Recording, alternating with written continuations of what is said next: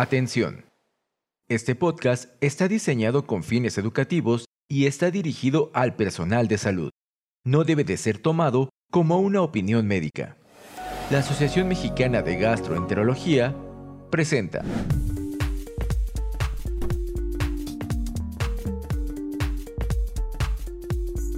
Gastroperlas AMG, conducido por la doctora Laura Olivares.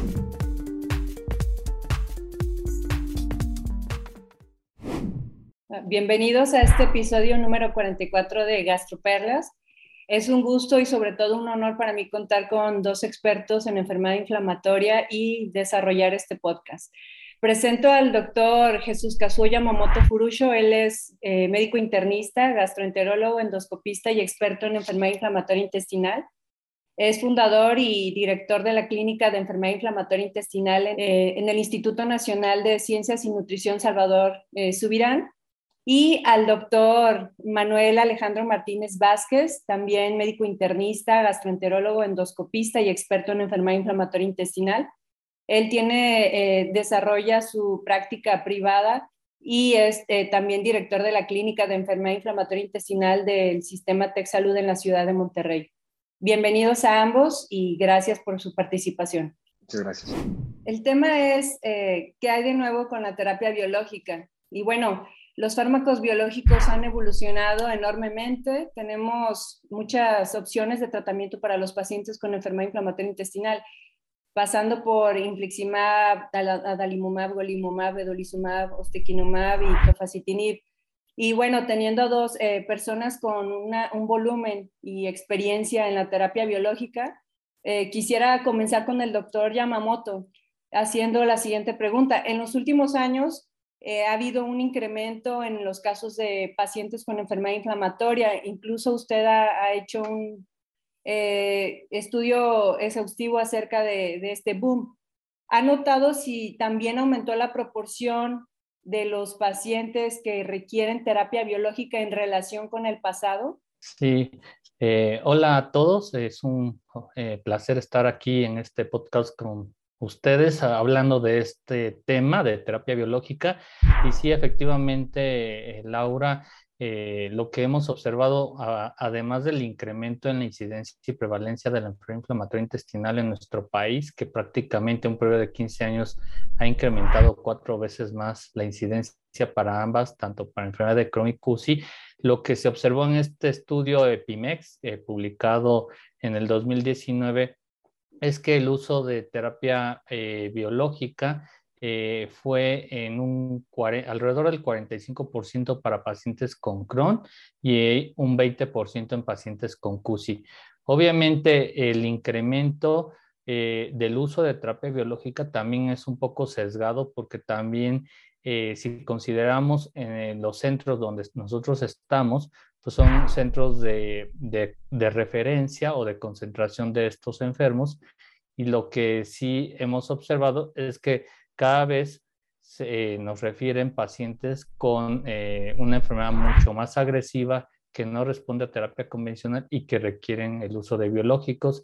Y esas son las cifras que yo les mencionaba, alrededor del 20% para CUSI y 45% para enfermedad de Crohn. Gracias, doctor. Y no sé, ah, a, propósito de su respuesta, eh, esto va para los dos. ¿En el medio privado también notaron este incremento en la proporción o en la gravedad de los casos de, los pacientes que llegan? Eh, yo al menos a nivel privado, en el Hospital Médica Sur, también eh, hemos observado un incremento en la referencia de, de pacientes y que requieren también terapia biológica.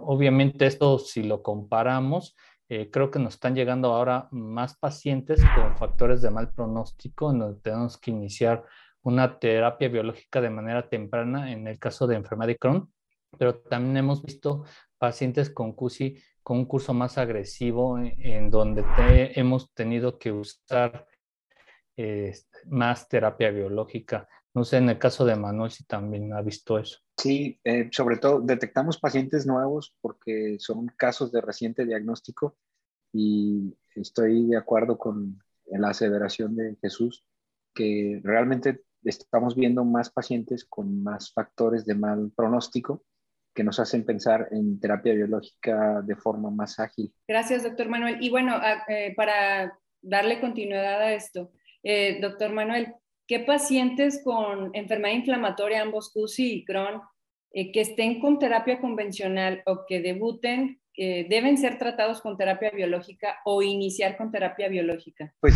el espectro de los pacientes creo que se ha venido modificando en función de la adopción cada vez por más gastroenterólogos eh, o personas que están tratando la enfermedad inflamatoria, la adopción del abordaje treat to target.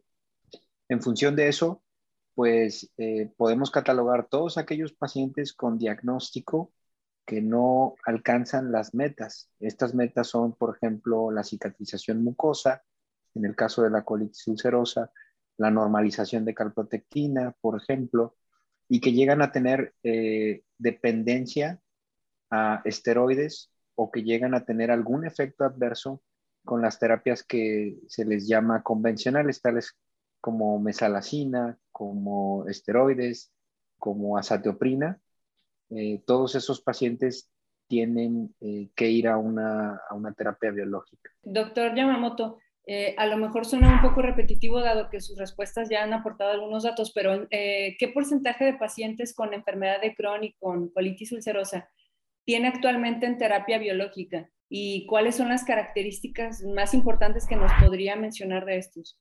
Bueno, eh, esa pregunta es muy importante. Por ejemplo, en los pacientes con enfermedad de Crohn que están con terapia biológica, actualmente, bueno, vamos a a definir, digamos, a nivel privado, prácticamente un 40% de los pacientes están con terapia biológica en Crohn y alrededor de un 25% para CUSI.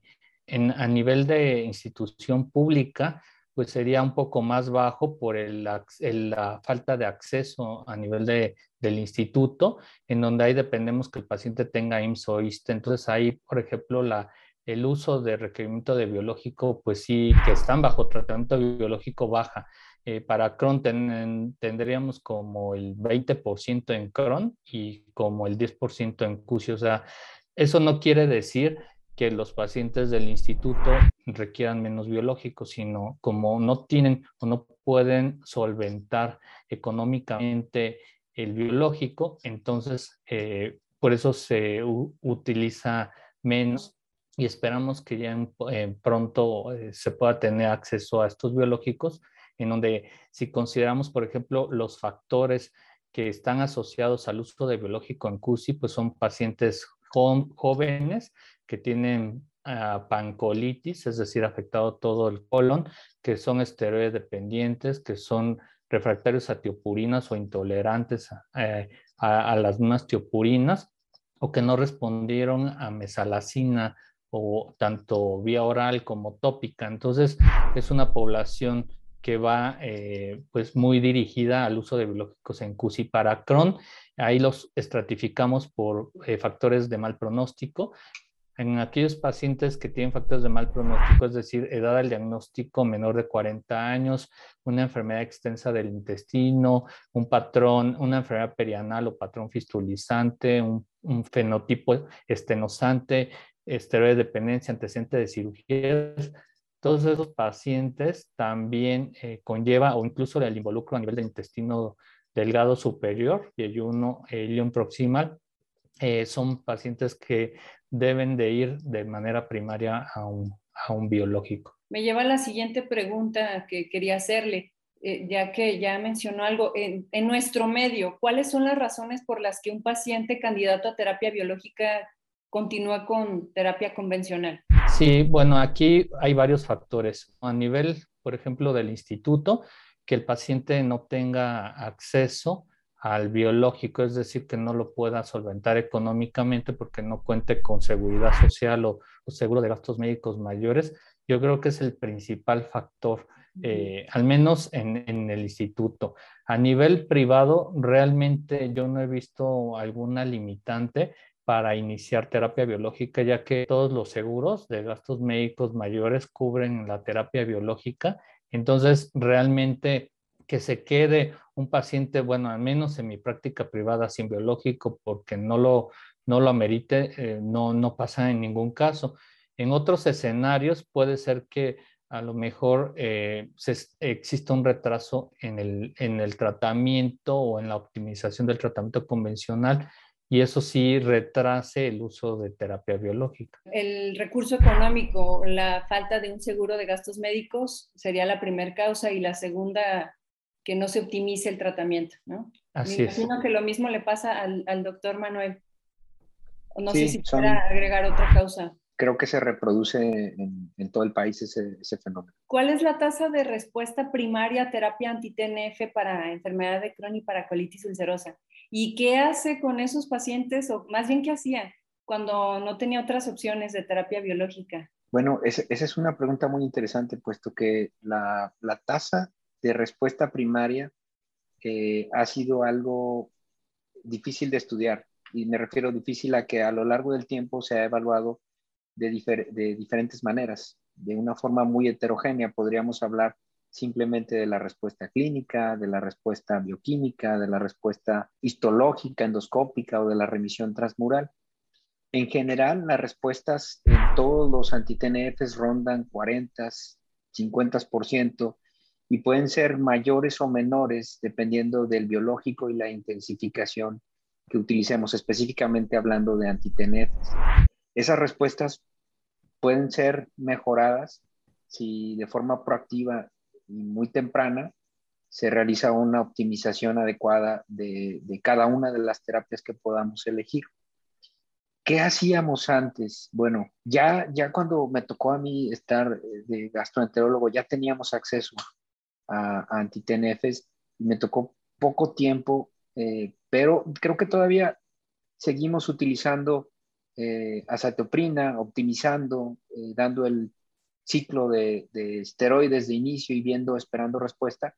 Si no tenemos la opción, definitivamente una cirugía en un buen momento es mejor a, estar esperando un, biológico que, que, no llegue. Con las nuevas opciones de terapia biológica, ¿ha reducido el número de pacientes que envía a un tratamiento quirúrgico?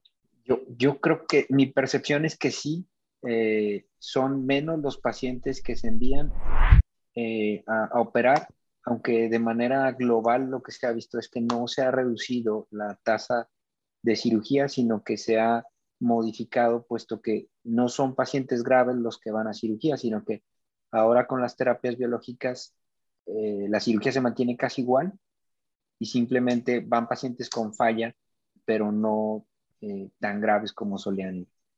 En un contexto de cirugía ya electiva o más planeada, ¿no? Así es. Doctor Yamamoto, en cuanto al uso o el monitoreo de los pacientes con terapia biológica, ¿qué, eh, ¿qué, hace usted? ¿Utiliza de forma rutinaria los niveles séricos y los niveles de anticuerpos? ¿Y qué importancia otorga esta herramienta? Sí, em, esa pregunta, bueno, es muy pertinente debido a que, bueno, existen dos estrategias para la medición de anticuerpos contra el biológico y la medición de los biológicos. Entonces, la primera estrategia es la eh, proactiva, en la cual eh, hay eh, lugares, otros hospitales en el mundo donde la miden de manera rutinaria durante el seguimiento de estos pacientes. Y esto es muy útil porque los pacientes los detectan cuando existe esta pérdida de respuesta previo a que el paciente empiece con una recaída clínica. Sin embargo, en nuestro medio desafortunadamente no contamos con la medición rutinaria de estos eh, niveles de biológicos y de anticuerpos y lo tenemos que hacer de manera reactiva. ¿Qué quiere decir eso? Que tenemos que hacerlo cuando el paciente ya tiene datos de pérdida de respuesta, es decir, eh, el paciente ya tiene datos de actividad de la enfermedad y entonces queremos investigar por qué el paciente ya eh, no está respondiendo al biológico. Y para ello, pues ya ahí nos permite evaluar eh, si el paciente está perdiendo respuesta por la formación de anticuerpos o por la inmunogenicidad, o bien eh, porque a pesar de que tenga buenos niveles y no tenga inmunogenicidad, pues requiera de alguna otra terapia de un mecanismo de acción diferente, como eh, pues algún un biológico antiintegrina o antiinterleucina. Entonces, bueno, eso es lo que pasa en nuestro país. Así es, doctor. Entonces, si tenemos la oportunidad de tomar niveles séricos y niveles de anticuerpos, hay que hacerlo, ¿no? Hay que utilizarlo. Así es. Ok. Doctor Martínez, eh, además de las terapias que tenemos disponibles eh, biológicas, eh, ¿cuáles son las terapias biológicas que actualmente están en ensayos clínicos y que parecen ser prometedoras? La realidad es que viene una revolución muy importante. Después de muchos años en que había muy pocos biológicos, eh, ahora tenemos la expectativa, eh, incluso ya por mecanismo, por ejemplo, en el mismo mecanismo de uno que ya está, que es el de Belizumab, tenemos ahí todavía en estudios eh, el Abrilumab, el Etrolizumab, Ontalimumab. son medicamentos que vienen pues que inhiben también el tráfico de, linfocitos. En los inhibidores de esfingosina tenemos eh, osanimod, etrasimod y probablemente de los más interesantes que vengan pronto en el mercado están los antiinterleucina eh, y ahí tenemos a varios agentes. Tenemos Goselcumab eh, de Janssen, tenemos el, el Risankizumab como potenciales fármacos que estarán pronto en el país y se estarán aprobando en otras partes del mundo. Otros que están muy interesantes también y, también son muy interesantes porque son dosificación oral y porque son dosificación de una sola ocasión por día o hasta dos, son los inhibidores JAK y ahí tenemos eh, filgotinib, upadacitinib, eh, como fármacos que se están perfilando también para llegar pronto al mercado. Eh, y bueno, también otros, ¿por qué no mencionarlos ya de los viejitos, pero ya eh, con formulaciones diferentes son, por ejemplo, el, el infliximab subcutáneo eh, y todos estos nuevos agentes nos hacen ver que la enfermedad inflamatoria intestinal se está yendo a la casa y que las infusiones, pues en muchos casos serán únicamente como inducción y el mantenimiento probablemente sea en casa. Me gustó eso porque aparte de todo el estrés que vive un paciente con enfermedad inflamatoria, el hecho de acudir a un centro de infusiones o a un hospital o requerir de una enfermera le suma ¿no? al, al estrés de la terapia en sí. Doctor Yamamoto, eh, ¿cuáles son los criterios que, estrictos para cambiar a un paciente bajo terapia con anti-TNF a, a, otra terapia con otro mecanismo o otra terapia biológica? Sí, ahí eh, eso viene de acolación de la pregunta anterior. Entonces, eh, cuando nosotros contamos con la medición de, la, de los anti-TNF y de los anticuerpos, pues nosotros es muy fácil determinar ahí que eh, cuál es el mecanismo por el cual el paciente pidió respuesta. Y efectivamente la pregunta que me haces, Laura, es en aquellos pacientes que tienen niveles adecuados séricos de, vamos a decir, de alguna terapia anti-TNF y con los anticuerpos, la inmunogenicidad negativa, es un, es un grupo de pacientes a los cuales debemos de cambiar de mecanismo de, de acción. Eh, ¿Por qué? Porque realmente el paciente está con actividad, pero y con adecuados niveles y a pesar de eso, pues el paciente no, eh, no, no sigue, persiste con la actividad, entonces tenemos que modificar el mecanismo de acción a una antiintegrina o a una antiinterleucina o a alguna inhibidor JAK, ¿no? Que ahora ya tenemos para CUSI. Eh, en, el, en otro escenario pudiera ser pacientes que tienen eh, niveles también estables, pero que tienen también inmunogenicidad y que a pesar de haber agregado la tiopurina o el inmunomodulador, el paciente persiste con actividad, también es otro grupo de pacientes que podemos llevar a terapia biológica de un mecanismo diferente de, acción, ¿no? Gracias, doctor. Sí, hay que tener en cuenta esto porque a veces tenemos niveles de, medicamento normal y, siguen con, con, la terapia, entonces sí es muy importante. Doctor Martínez, ¿Cuáles son los puntos clave para elegir una terapia biológica de las que tenemos disponibles, una sobre otra, al momento de, iniciar una o de cambiarla por otra? Yo, creo que ajustado a, nuestra realidad, que es muy heterogénea, eh, la primera de todos los puntos claves es la posibilidad real de acceso. situarnos en qué, qué opciones tenemos realmente. Eh, asociado a eso, pues ya podemos jugar con la actividad intestinal que tenga el paciente, la localización de la enfermedad, extensión, eh, la comorbilidad, y dígase como, como comorbilidad eh, la relación con artritis, con psoriasis, con alguna manifestación extra intestinal. Eh, el uso previo de un biológico también es muy importante, puesto que sabemos que la respuesta a un segundo biológico tiende a, reducirse. La falla primaria a un mecanismo de acción es muy importante. Esos yo creo que son los, los puntos más importantes con lo que tenemos ahora en, el país. Menciona eso y es, hace énfasis en los estudios de la vida real, ¿no? O sea, qué podemos usar, qué tenemos disponible y en nuestro escenario, ¿no? Porque usar una terapia biológica y usarla por poco tiempo de forma inadecuada no, no va a servir para nada.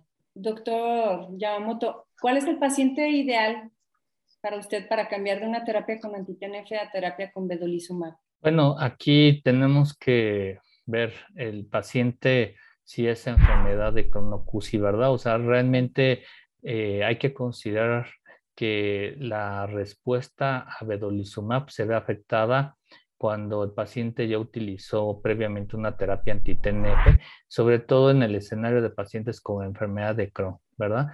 Entonces, eh, cuando yo llevo a un paciente a una terapia con vedolizumab, pues en el, escenario de pacientes con CUSI son aquellos pacientes que ya recibieron obviamente una terapia anti-TNF y que por las razones que ya mencioné eh, tienen pérdida de respuesta. Entonces, tienen los llevo a, una terapia con, con vedolizumab, ¿verdad? O sea, además hay otros factores también muy importantes porque podemos tener pacientes de geriátricos, o sea, de la tercera edad, eh, que también, eh, o pacientes muy jóvenes, o sea, adultos jóvenes, en donde también se ha visto que el riesgo de una terapia combinada a largo plazo de un anti-TNF con una tiopurina pueda conllevar a, un, a un linfoma hepatoesplénico o bien en el adulto mayor llevar a, también al desarrollo de algún trastorno linfoproliferativo, al desarrollo de cáncer de piel o incluso si el paciente eh, tiene otros factores, por ejemplo, alguna otra comorbilidad como vamos a decir insuficiencia cardíaca, pues no les podemos continuar con la terapia anti-TNF. Entonces son pacientes que debemos de migrar a vedolizumab y sobre todo también pacientes que tienen el antecedente eh, eh, probablemente de alguna neoplasia o que fue, tuvieron, tenemos que suspender el anti-TNF y llevarlos a una terapia más segura, selectiva, que es en este caso el vedolizumab, que obviamente les confiere. Y en este contexto, pues incluye a pacientes con, con CUSI y enfermedad de Crohn. Lo que yo le comentaba es de que un paciente con enfermedad de Crohn que pierde respuesta anti-TNF como segunda línea, un pues pudiera ayudarles, o sea, hay estudios eh, que demuestran que los pacientes pueden responder a, un, a a pesar de haber recibido una terapia anti-TNF. Sin embargo, eh, hay que tomar en cuenta que la respuesta puede eh, verse afectada o reducida y también que pueda tardar el paciente en responder a vedolizumab. Entonces tenemos que estar muy al pendiente eh, en, la inducción cuando hacemos con vedolizumab. Ok. Sí, y aquí ya el doctor Yamamoto nos está hablando del el perfil de seguridad, ¿no? Para elegir una terapia.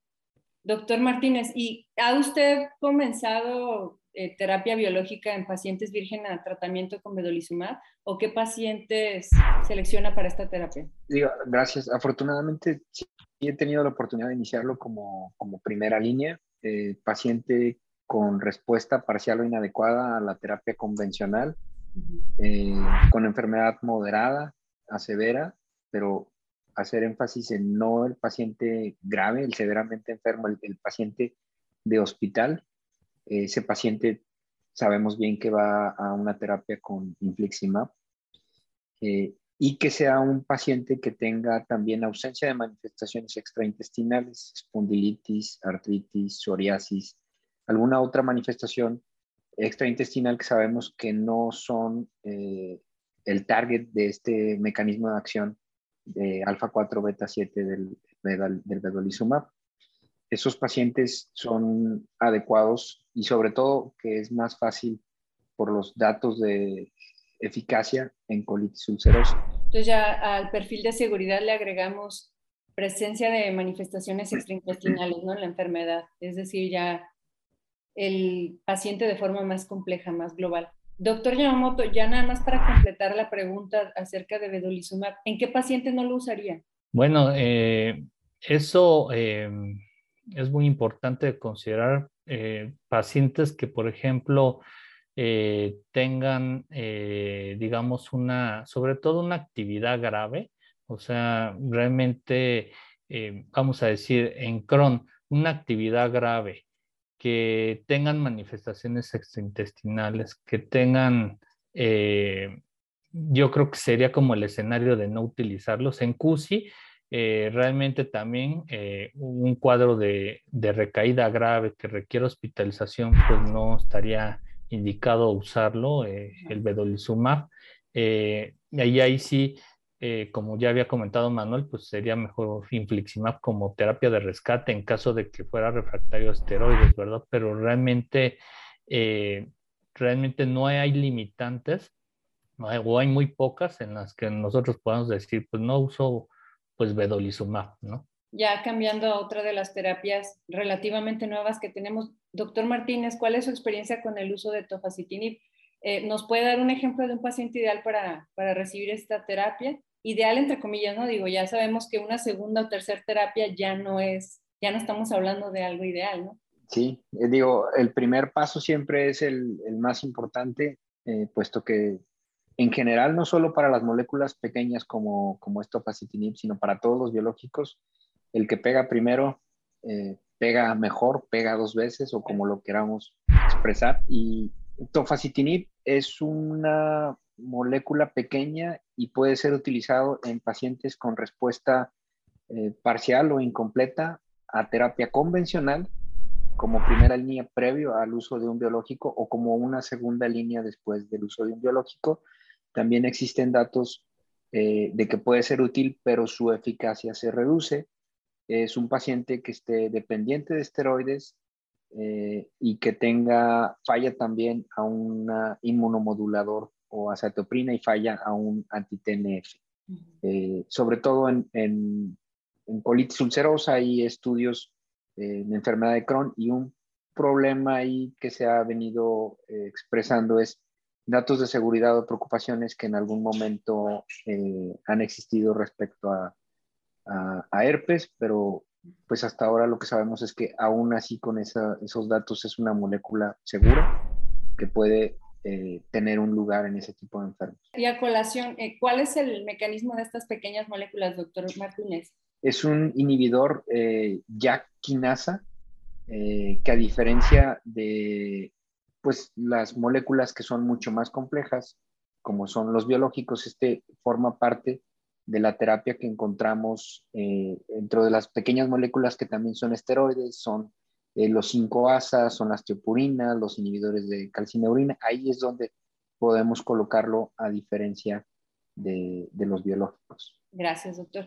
Y doctor Yamamoto, ¿cuál es su experiencia de la vida real con el uso de tofacitinib? Pues honestamente, eh, todavía no, eh, no lo he usado de manera importante. O sea, tengo un par de pacientes manejados con tofacitinib. Realmente eh, son pacientes que han sido refractarios a terapia biológica de diferentes mecanismos de acción.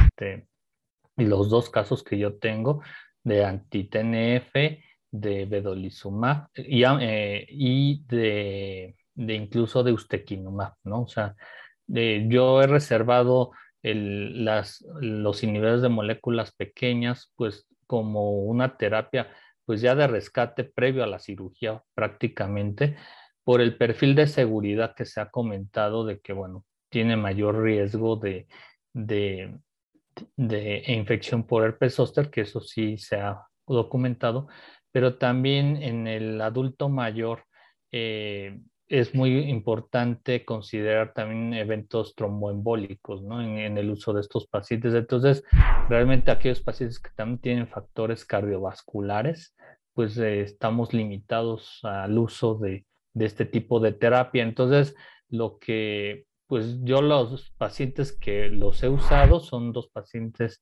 con CUSI jóvenes, menores de 50 años, y, que han sido pues refractarios a, a anti-TNF, vedolizumab y ustekinumab. Eh, en, en, las guías, no necesariamente un paciente que reciba tofacitinib tiene que haber fallado a todos los biológicos, o sea, se puede dar de manera anticipada, ¿no? Posterior al fallo de una terapia biológica, ¿no? Principalmente anti-TNF, pero realmente es pobre mi, actualmente todavía mi experiencia con tofacitinib. Pero importante porque estamos hablando de doctores como ustedes que tienen un mayor volumen de pacientes con enfermedad inflamatoria y que tienen terapia biológica. Entonces, es, nos da un panorama de cómo estamos, ¿no? Y bueno, eh, aprovechando, doctor Yamamoto, ¿qué terapias cree más prometedoras para enfermedad de Crohn que estén actuales aparte de anti-TNF o que estén en investigación, porque enfermedad de Crohn es mucho más compleja que colitis ulcerosa, digo, un gran porcentaje de los pacientes van a requerir algún tipo de tratamiento quirúrgico o algún otro tipo de, tratamiento. Sí, bueno, de, todas las terapias que actualmente tenemos disponibles, eh, de acuerdo a, los estudios que se han publicado de revisión sistemática con metaanálisis en red, que pues eso nos ha dado también eh, información importante, más los estudios cara a cara, head to head, que bueno, hay un par de estudios. Quiero pues aquí comentar que dependiendo del subtipo de enfermedad inflamatoria, ¿verdad? Por ejemplo, si consideramos este CUSI, yo creo que la terapia de primera línea pues sigue siendo un anti-TNF, sobre todo enfocado en infliximab, porque hemos visto que la dalimab pues no no, la gran mayoría de los pacientes responden y ahí entran otros factores que puedan afectar en la respuesta. Eh, es, eh, también como segunda línea vamos a decir que no tiene que ir en ese espectro, puede ser vedolizumab en pacientes con CUSI. Entonces, yo diría que, bueno, eh, son las dos principales terapias para CUSI. Y bueno, ya después, pues todavía no contamos en México ustekinumab para CUSI, pero bueno, se puede, se han demostrado y ya está aprobado por la FDA y la EMEA que puede ser útil, o bien el tofacitinib. Pero realmente ese sería como mi espectro para CUSI. Para enfermedad de Crohn, pues va a ser mucho pues la estratificación, el perfilamiento de paciente de factores de mal pronóstico y ahí principalmente va enfocado al anti-TNF y ahí sí entra el infliximab o el adalimumab principalmente, tienen tasas de respuesta muy buenas eh, y eh, en caso de que fallen a una terapia anti-TNF en Crohn, yo les daría como segunda línea ustekinumab, en donde se ha visto en los estudios que eh, a pesar de que han sido expuestos a una terapia anti-TNF, tienen todavía una adecuada respuesta a ustekinumab y ahí podría entrar el ustekinumab. Realmente prometedoras, pues terapias probablemente vengan los inhibidores eh, eh, de las jaxinasas, ¿verdad? Este, ya tenemos tofacitinib, para CUSI, pero puede venir este, upadacitinib, que también muestra datos promisorios eh, para enfermedad de Crohn y también para colitis ulcerosa, entonces pudiera ser, y los moduladores de esfingocinas como el osanimo, que ya también está aprobado por la FDA para para CUSI pudiera ser otra terapia muy prometedora, pues ya en los pacientes en donde eh, pues han fallado a biológicos, ¿no? Que tenemos que tomar en cuenta, que son los que tenemos en nuestro medio, eh, sobre todo a nivel institucional, pues principalmente el anti-TNF, ¿no? esperemos que a futuro ya se tengan las nuevas moléculas como antiintegrina y anti-interleucina. Un extracto muy interesante de todo lo que tenemos actualmente en, uso y, de lo que se viene, que sí es, es importante. Doctor Martínez, ¿y cuáles, son, cuáles siguen siendo las fortalezas de la terapia anti-TNF? Pues la terapia en TNF definitivamente está ahí para, para, quedarse, no va a ser reemplazable, aunque vengan nuevas moléculas. Eh, hablemos por el principio y la seguridad. Sabemos bien que a pesar de lo que le podamos o queramos atribuir, eh, son moléculas seguras. Incluso estudios recientes comparando mecanismos de acción con, eh, por ejemplo, con vedolizumab, ven que no es tanta la diferencia respecto a eventos adversos, ya en estudios de la vida real. Eh, es también una ventaja de los antitenefes la versatilidad, cómo se administra, es decir, hay, tienes opciones subcutáneas, tienes opciones intravenosas, eh, cómo optimizarlo, puedes eh, realizar una reinducción y conocemos bien cómo funciona, podemos medir el nivel, podemos también detectar una falla temprana y esos atributos son de antitenefes es muy conocido por el médico, por el médico gastroenterólogo y por muchas especialidades, lo cual nos da facilidad de interactuar con otras especialidades. Un atributo muy importante que yo le doy un valor realmente muy importante es la existencia ya de los biocomparables, que eso genera la posibilidad de mejor acceso, de hacerlo más fácil para mucho más pacientes. Y cada vez hay más datos del switch, entonces, los eh, medicamentos anti-TNF definitivamente tienen indicaciones muy precisas y seguirán en el mercado y los vamos a seguir utilizando todavía por muchos años. Gracias, doctor Martínez. Agradezco mucho también su, eh, su respuesta porque enriquece mucho el que conozcamos las bondades de la terapia anti-TNF y no nos distraigamos de las indicaciones de, de todas las terapias que tenemos actualmente, lo que me lleva a la última pregunta o la penúltima pregunta para el doctor Yamamoto. ¿cuáles cree que sean los pros y los contras de tener más terapias y moléculas disponibles para tratar la enfermedad inflamatoria?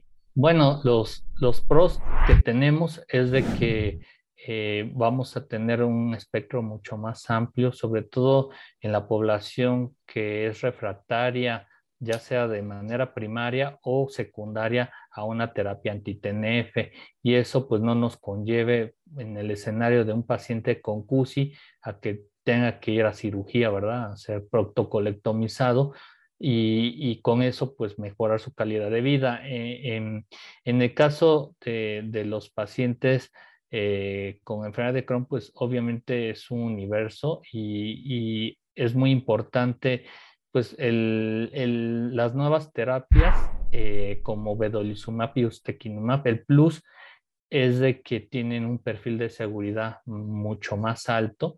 Eso no quiere decir que la terapia anti-TNF no sea segura, es muy segura, pero vamos a tener eh, estos, tenemos estas nuevas terapias, sobre todo pues ya enfocado a poblaciones de alto riesgo, ¿no? Como mencionábamos, el adulto mayor o los extremos de la vida en los adultos jóvenes, eh, los pacientes con comorbilidades, ¿no? Como insuficiencia cardíaca, una enfermedad desmineralizante o que tengan el antecedente de alguna neoplasia, eh, todos estos factores pues, son muy importantes porque podemos echar a andar eh, nuevos mecanismos de acción, ¿no? Como vedolizumab y ustekinumab, en donde estaría estrictamente contraindicado el uso de algún anti-TNF. Entonces, eh, esa población ya no quedaría descubierta y podríamos este, ofrecerle una terapia biológica.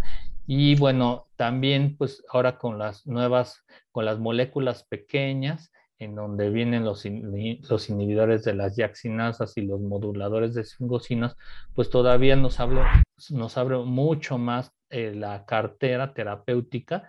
Obviamente aquí pues hay que considerar, como tú preguntabas, los contras, ¿verdad?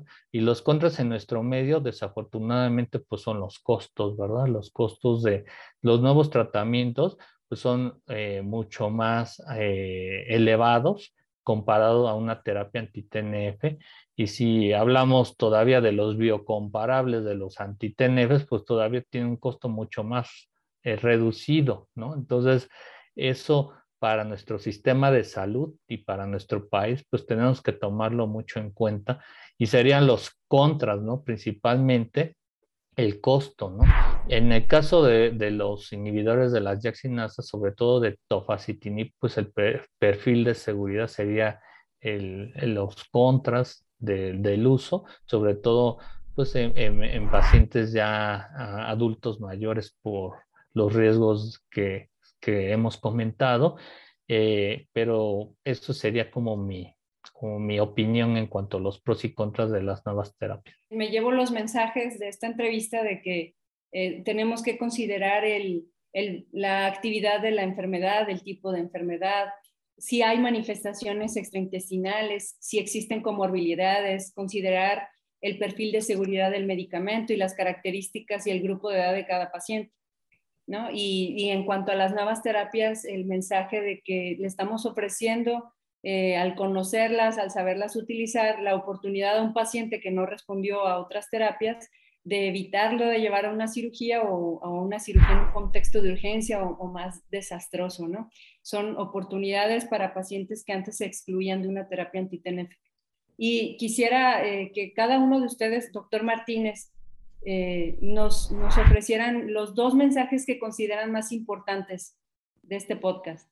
Ah, bueno, pues un tema muy interesante. Muchas gracias por la invitación y la oportunidad de estar con, con los dos aquí.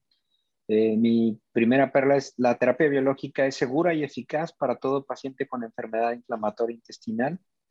No hay que dudar. Y eh, ligado a esto, el otro, el otro, la otra perla es que eh, cuando estamos evaluando a un paciente hay que migrar de forma ágil. Si no vemos respuesta, no hay que demorar el switch o el cambio a una terapia biológica. Pues eh, quiero también agradecer eh, la invitación a este podcast y estar con ustedes. Y bueno, eh, mi primer perla sería que el uso de terapia biológica va a depender del perfil clínico de cada paciente, o sea, considerando pues lo que comentábamos, sobre todo factores de mal pronóstico, como usarlos de primera línea y de manera temprana, sobre todo en pacientes con enfermedad de Crohn, en donde pues la edad joven al diagnóstico, la presencia de enfermedad perianal, un patrón fistulizante, un patrón estenosante, involucro del tubo digestivo superior eh, y el antecedente de algún procedimiento quirúrgico, pues tengamos que incidir de manera importante para cambiar el curso natural de los pacientes con enfermedad de Crohn. Y bueno, en el caso de los pacientes con CUSI, pues es posterior eh, en una estrategia ascendente o step up, en donde pues aquellos pacientes que ya fallaron a, a la terapia convencional o son intolerantes, pues usar la terapia eh, biológica, sobre todo en los pacientes con más alto riesgo que tienen pancolitis, edad al diagnóstico menos de 40 años, elevación de reactantes de fase aguda, ¿no? Como la proteína C reactiva y la velocidad de mutación globular. Y mi segunda perla sería que el uso de nuevos mecanismos de acción eh, son también relevantes y eh, sobre todo como terapias en donde podemos rescatar a los pacientes de algún procedimiento quirúrgico y, y, con el mismo eh, mensaje de perfilamiento de pacientes, sobre todo desde el punto de vista de seguridad, ¿verdad? Entonces, eh, esto quiere decir que no vamos a seguir una pauta de, de anti-TNF, anti-integrina y anti-interleucina, sino que hay eh, pacientes en donde podemos usar de primera línea vedolizumab o ustekinumab o este, principalmente antes de un anti-TNF, dependiendo del perfil de seguridad que debemos de tomar mucho en cuenta en cada uno de nuestros enfermos. Y muchas gracias. Gracias a ambos, doctor Martínez, doctor Yamamoto. Repito, un gusto porque estamos hablando con expertos que tienen un, un, volumen y una trayectoria en investigación. Entonces agradezco mucho su tiempo y sus respuestas, muy valiosas. Gracias. Muchas gracias, hasta luego. Sí, gracias a todos. Muchas. Buena tarde. Esto fue Gastroperlas AMG. Los esperamos en la próxima emisión. La Asociación Mexicana de Gastroenterología presentó. Atención. Este podcast está diseñado con fines educativos y está dirigido al personal de salud. No debe de ser tomado como una opinión médica.